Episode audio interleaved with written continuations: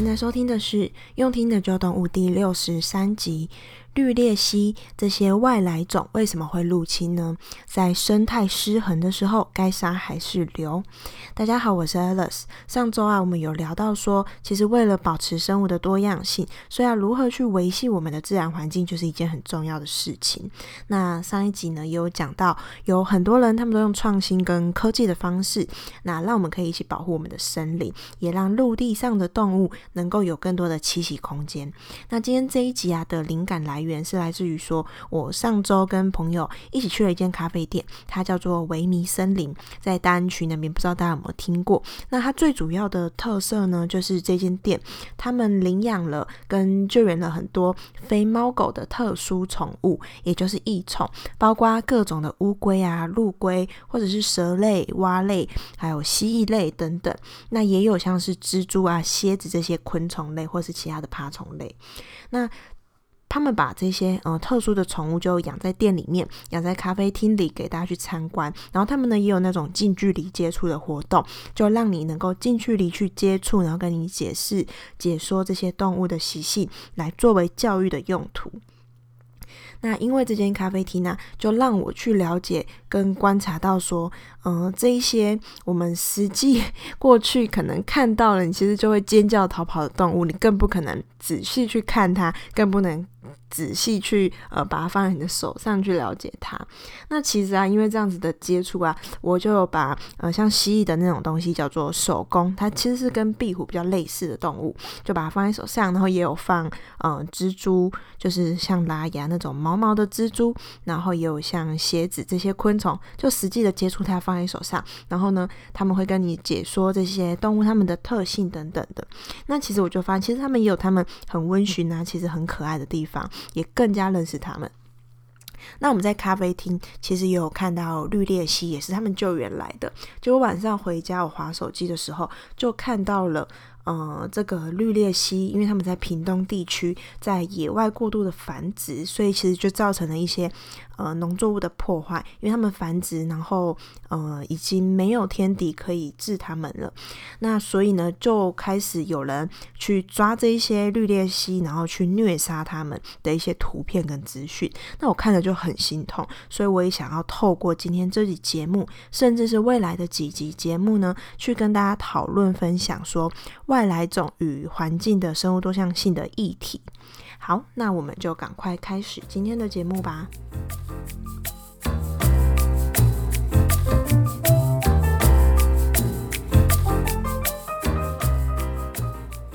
那会影响生物多样性的重要因素之一啊，其实就是前面提到的，像绿鬣蜥这种外来种生物的入侵。那讲到这个议题之前啊，我想要先跟大家理清一下一些观念。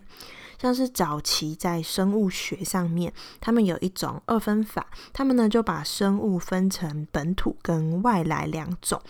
那这样子的分类啊，其实最早开始是在十九世纪初的时候的英国，因为那个时候的呃英国他们就已经大规模的在向海外去扩张嘛，他们有很多的海外的殖民地嘛。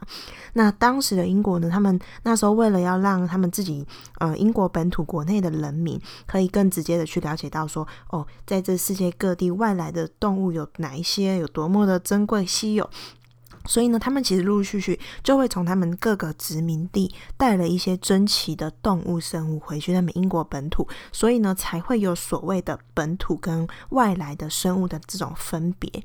那外来种的生物啊，他们可能是在新的居住地，一样也可以在大自然中维持跟本土生物之间的生态平衡，但是也可能在新的环境里面，他们可能会因为没有天敌，所以呢，就开始大量繁殖。结果大量繁殖之后，反反而会让本土的生物的生存空间被压缩。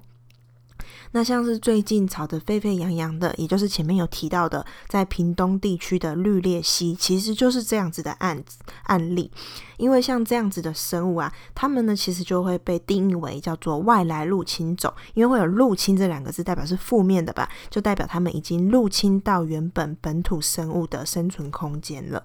那有些研究甚至是指出说，这些外来入侵的物种，它们呢会造成本土的生物多样性的减减少。那在某些的情况下，甚至啊还比起我们人类去破坏的环境还要来得严重哦。那我们就先来谈谈说外来种他们都是怎么样去跑到不同的，嗯、呃，去跑到那一些不属于他们原本生存环境中的。那其实最大的关键因素，我想大家应该很清楚，就是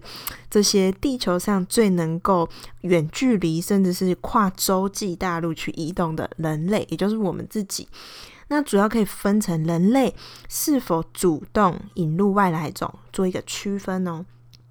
那先讲人类被动的引入外来种的方式好了。那被动的呢，基本上可能就是因为人类随着时代的进步，所以呢，我们的移动范围变大了嘛，我们可能可以搭飞机、有船等等的，甚至是我们的呃物品的寄送、国际的货运的寄送等等，所以让很多原本不属于呃某一个栖地的生物呢，比如说可能像是一些昆虫的卵，或者是一些植物的种子，或者是甚至是藏在货仓里面的老鼠啊等等。各种的生物，他们可能就这样子意外的，随着我们人类的交通，跑到了不一样的国度、不一样的大陆上面去了。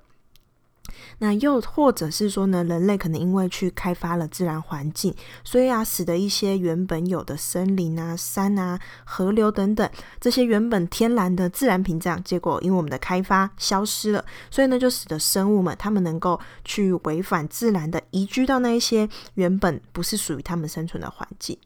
那我想，人类主动去引入外来种就比较好理解了，也就是人类刻意有意识的把特定的外来物种，那可能各自因为不一样的目的去带到其他的地区嘛。那原因可能很多，比如说，呃，像台湾过去曾经为了饮食，就是为了吃而引入的福寿螺，还有澳洲小龙虾。那又或者是说，可能为了娱乐啊，或者是观赏的用途，去引入一些其他不同国家各式各样品种的猫咪或狗狗。我想这个大家应该很熟悉。那还有前面提到，呃，像绿鬣蜥这种异宠，就是特别的宠物。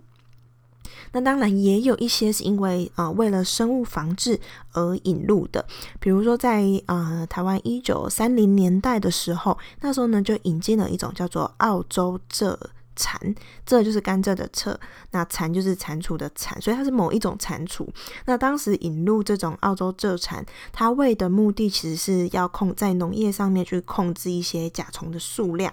那后来呢，这种蔗蟾这种蟾蜍，它确实已经有效控制了呃甲虫的数量喽，但是它却迫害到一些原生在台湾的蛙类，甚至造成这些原生台湾的青蛙的蛙类造成了绝种的问题。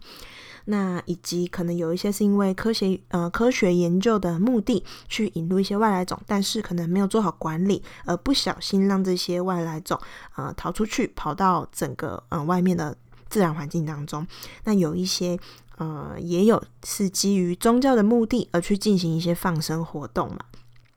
那这样的放生活动呢，其实，嗯、往往很多比较传统的放生活动，他们都没有去调查清楚他所要放生的物种，跟他所要放生地方的环境的状况适不适合，当地的物种能不能够接受，他都没有去做些调查，那就是，嗯，傻傻的就去做了放生，觉得自己在做好事，结果啊，他们就把一些不该生活在放生地区的生物丢到了这个环境当中，那除了可能会害这只你原本想要呃救它、原本想要放生它的生物呢，结果害它反而因为不能适应环境，最终还是一样走入死亡。那但是也有可能这个被放生的生物，它可能在新环境当中适应的很好，但是却因为它在新环境当中它没有天敌，所以呢，它反而呃去迫害到原本生存在这个地方的其他生物哦。那当然呢，引入外来种其实也不一定说全部都是不好的。比如说，像是我们现在吃的食物当中，呃，其实有大概百分之七十的食物都不是原生在我们所生活当地的植物哦。比如说，对中国来说好了，在明朝末年的时候，他们那时候是从秘鲁、南美洲引入了番茄，那还有在明朝中期的时候，也从中美洲引入了玉米。所以这些其实都是我们现代生活中我们非常熟悉、非常亲民的食物嘛。但他们现在虽然说这些都是外来种，但是呃处理得当，也没有发生什么太大的问题，所以都成为我们现在很重要的粮食资源之一。那重点呢，其实就在于说，当人类引入外来种的时候，我们有没有经过审慎的事前评估跟事后的管理，而能够去有效的控制跟管理这些外来物种跟它呃所生存环境之间的关系。那要如何不让这些外来物种变成外来的入侵种呢？所以主要可以从呃几个面向去考量。第一个呢是物种的保育，在呃物种它原生的族群是否有保育的问题上面呢，也就是有没有濒临绝种的问题。那如果是它是一个其实原生它就已经是相对濒临绝种的生物的话呢，那你就更应该去呃降低对这个物种它衍生族群的消耗。讲白话就是你它都已经快要濒临绝种了，你就更不应该。该在呃，把它从它生存自然的野外环境，从那边把它带走，让它跟它的族群脱离，那就让它更不可能让这个物种更难以繁衍下一代嘛。那第二个呢，就是呃，考量物种它有没有成为入侵种的风险。那我们应该要把外来的物种，看它是否会严重影响到当地物种的生存空间为最首要的考量。应该要先考量这个，而不是说先去考量呃我们的市场有什么样的需求，我们的产业上面有什么样的需求。那像是在比较先进的国家，在前面提到的物种保育跟入侵风险两点呢、啊，基本上在先进的国家，他们都是优先去考量的，而且是永远是大于呃市场需求跟产业需求的考量哦。所以啊，如如果呃能够在呃进入产业、进入呃生活中的物种，基本上都是经过完整的评估，也就是说，在这些先进的国家，基本上他们评估过了，都是没有没有疑虑的。那目前在台湾呢，反而常常是呃做法比较会就是市场跟产业的需求为主，反而凌驾在这两个物种保育跟考量入侵种风险的目的之上。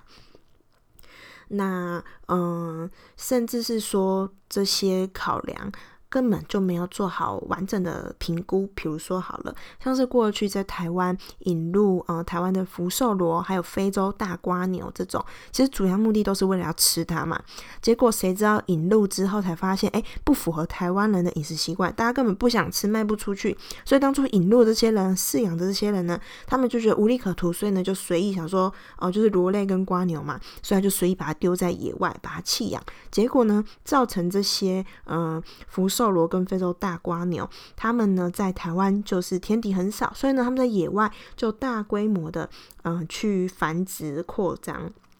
然后就会去造成，就会吃一些农作物嘛，就会造成稻米等等农作物的呃破坏跟产量的减少，就影严重影响到农民的收成。那结果政府又为了要补贴农民的这些损失，所以呢又必须每年要付一些庞大的经费来呃可能赔偿这些外来种入侵对农业造成的影响，然后也要花庞大的经费去看怎么去处理防治这些入侵的外来种。所以这些其实都是我们整体人民纳税钱所要共同负担的巨大经济成本哦。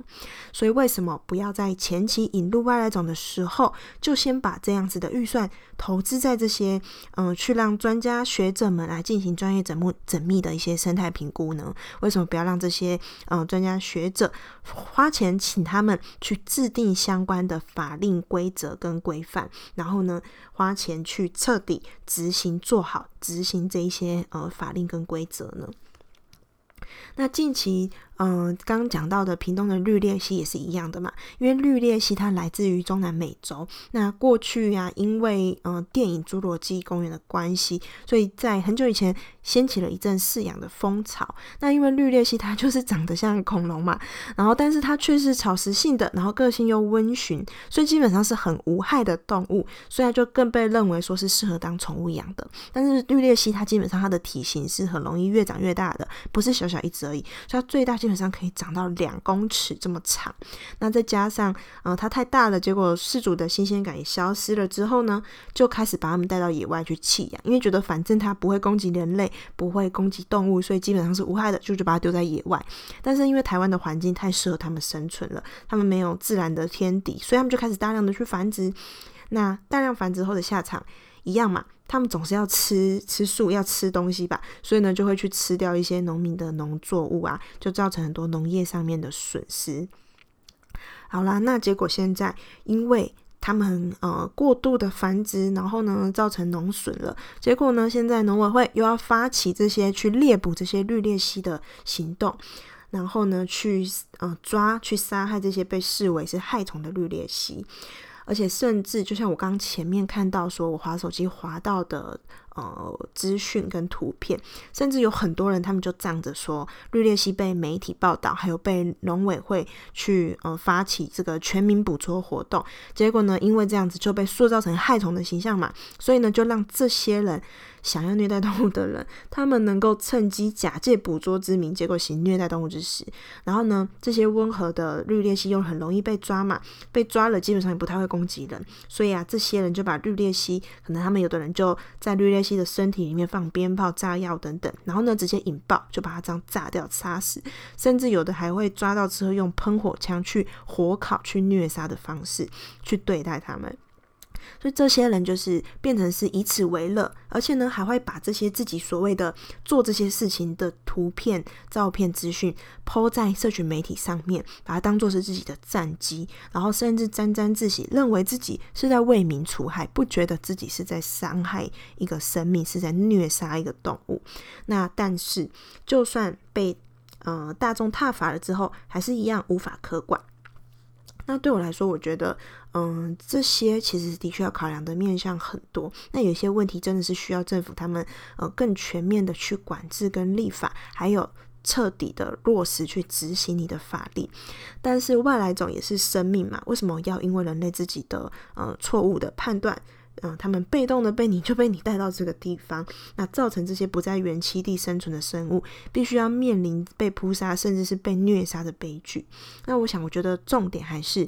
人，我们有没有一颗尊重其他生命的心？那另外一块是我们一般人可以简单做到的，也就是我们不要随意去饲养一些野生动物等等，像是所谓的异宠这些来作为你家庭的宠物。那假设你已经养了，又或者是说你周边的家人朋友也已经有饲养了。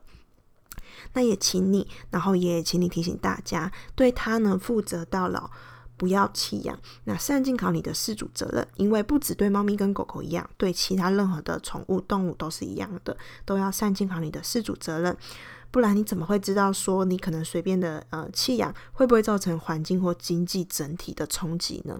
那其实我心中的动保不是说只有针对猫狗这些毛小孩，而是我觉得动保这件事情，我们应该要把各个生命都视为珍贵的，然后去尊重它。那当然，如果嗯做不到吃素的话，那至少要对生命有基本的尊重吧。我们只取自己所需的，但是不要去为了一些戏谑的目的，不要去为了这些你根本不需要的事情的东西去伤害生命。那也希望呢，用心听完节目的你，能够把这些观念跟你周边的亲朋好友一起分享。那我们今天的节目就到这边，下次见喽。